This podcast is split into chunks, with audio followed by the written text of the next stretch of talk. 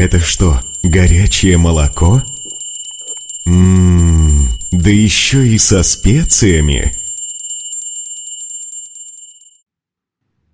Человек, идущий по пути развития, постепенно наполняется принципами,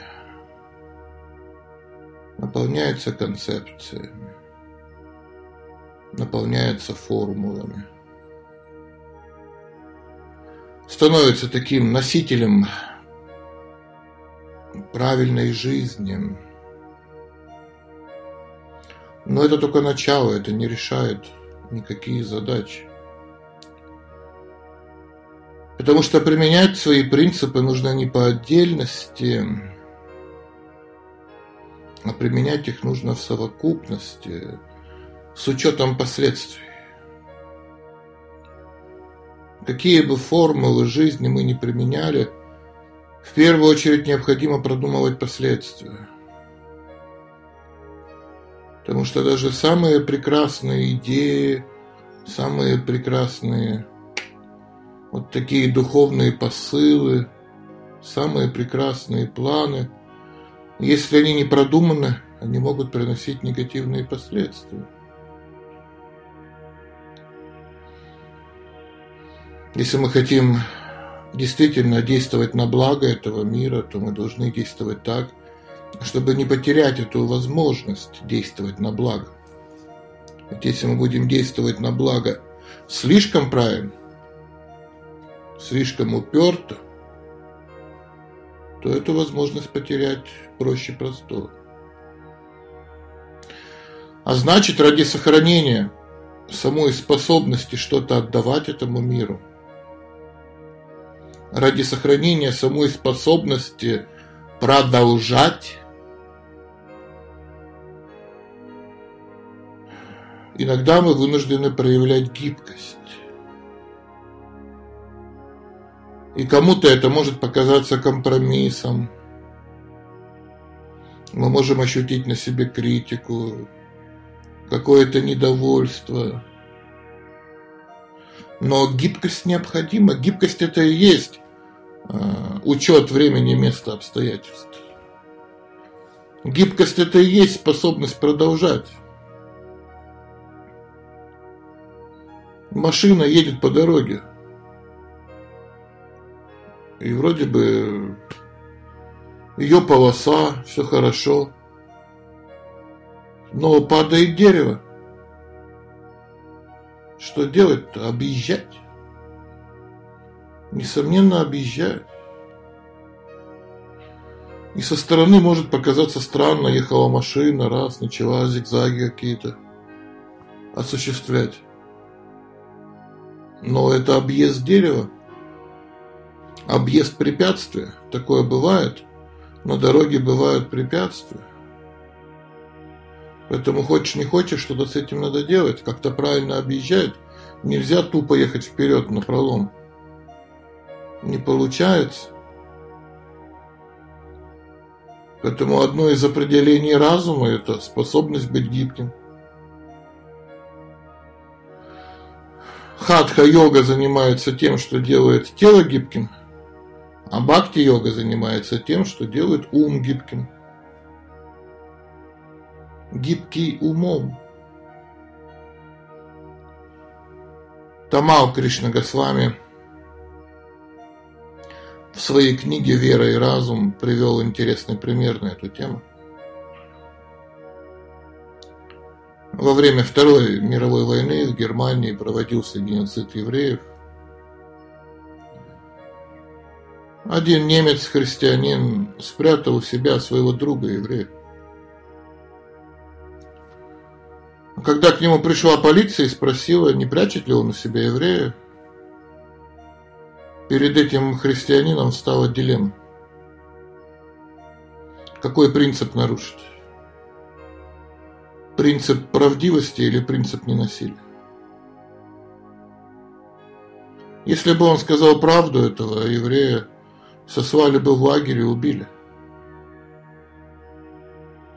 Если бы он солгал, то это сохранило бы этому человеку жизнь. И он солгал.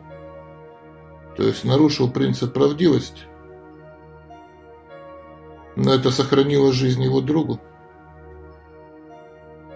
То есть в сложных ситуациях, когда нужно принимать судьбоносные решения, в дело вступает система ценностей, которые определяют, что первично, а что вторично. И это определяет тот, кто действует. Не тот, кто смотрит со стороны. Со стороны всегда легко. Всегда легко давать советы, пока ты не попал в какую-то сложную жизненную ситуацию.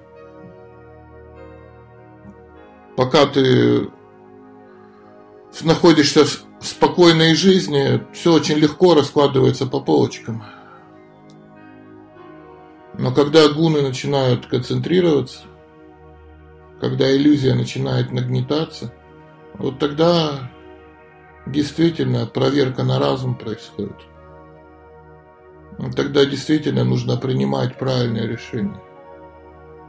Вот тогда действительно только действующему определять, что первично, а что вторично. И это фактически такой важный аспект той самой социализации, о которой мы пытаемся рассуждать.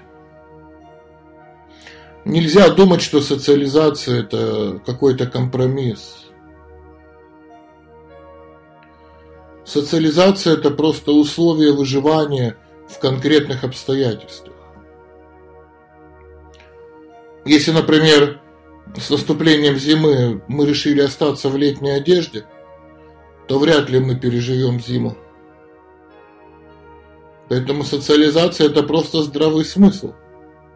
Это как одеться зимой. Иначе можно сказать, ну вот, вроде бы же нет, скажем так, правильных валенок, религиозных валенок. Вроде бы в трактатах религиозные валенки не описаны. Религиозные шубы не описаны, религиозные шарфы не описаны, религиозные шапки-ушанки не описаны. Ну и что? Есть здравый смысл. Иначе просто не выживешь. А выживание это тоже один из принципов. Выживание это тоже религиозная обязанность выживать. Более того, социализация означает, что у нас кроме каких-то высоких философских задач, миссионерских задач, просветительских, есть и социальные задачи. У нас есть и социальные цели, которые мы должны осуществлять. Мы не только пытаемся спасти душу, но мы также учим душу, как жить счастливо в той ситуации, где она находится. Слишком большое сосредоточение на философских идеях иногда приводит к такой вот бесчеловечности. Мы забываем о реальном положении души. Поэтому этому тоже нужно уделять внимание. Тому, в какой ситуации сейчас находится человек. Понятно, что мы зовем человека к высокой цели, в прекрасное далеко, но сейчас-то он находится в реальном настоящем.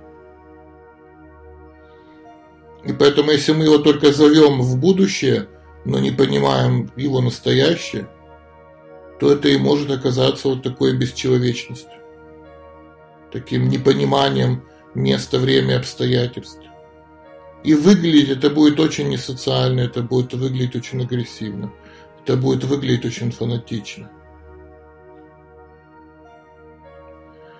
Если мы не будем вести диалог с окружающими нас людьми на их языке, мы так и останемся в их глазах какими-то инопланетянами – которые, да, говорят какие-то очень возвышенные вещи, но эти возвышенные вещи никак не связаны с реальностью. мы так и не сможем объяснить, что духовность – это универсальное знание, универсальное для всех знание. Это глубочайшая культура. Это и есть настоящий здоровый образ жизни, который затрагивает все аспекты личности. Сейчас здоровый образ жизни затрагивает только физический аспект. Но это не здоровый образ жизни. Если образ жизни затрагивает только половину, то это не здоровый образ жизни, это вредный образ жизни. Мы предлагаем действительно здоровый образ жизни, полноценно здоровый, который объясняет все аспекты функционирования личности. И грубое тело, и тонкое тело, сознание, все душа. Со всех сторон воспринимается человек. Иначе появляется вот такая маргинальность, которая отталкивает, и мы в основном сами в этом виноваты. Слишком много будущего. Но где практичное настоящее? Прекрасное будущее не должно перекрывать решение проблем настоящего. На этом, собственно говоря, и сломался-то коммунизм. Будущее было очень хорошо проработано, расписано, ожидалось со дня на день но с настоящим возникли некоторые проблемы. В угоду будущего была потеря качества настоящего. Фактически та же самая ошибка. И все развалилось. Нужно быть очень аккуратным, потому что мы видим, как на наших глазах все разваливается. Нужно обязательно сов... совмещать и посыл к великой философии – и реальные практические задачи, которые мы должны решать прямо сейчас. Мудрецы говорили, что духовное послание универсально. И вот это универсальное духовное послание можно дать людям только на универсальном языке. И этот универсальный язык социализации – Потому что очень высокий, сложный философский язык мало кому интересен.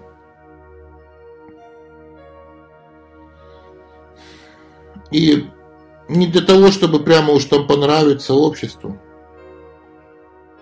а скорее для того, чтобы показать всем людям, что мы можем предложить действительно очень ценные, очень полезные, очень возвышенные, интересные концепции. То, что им поможет действительно войти в светлое будущее. Мы можем все это объяснять на социальном языке, потому что это понятно, это просто, это доступно. В конце концов, это не оскорбляет. Потому что если с, с человеком говорят на непонятном языке, он оскорбляется. Его это раздражает. Он чувствует не то, что он должен почувствовать при встрече с великой духовностью. Он не вдохновляется.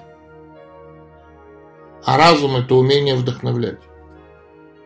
Говорить на понятном языке. Говорить о сегодняшнем. Не только о будущем, но и о сегодняшнем.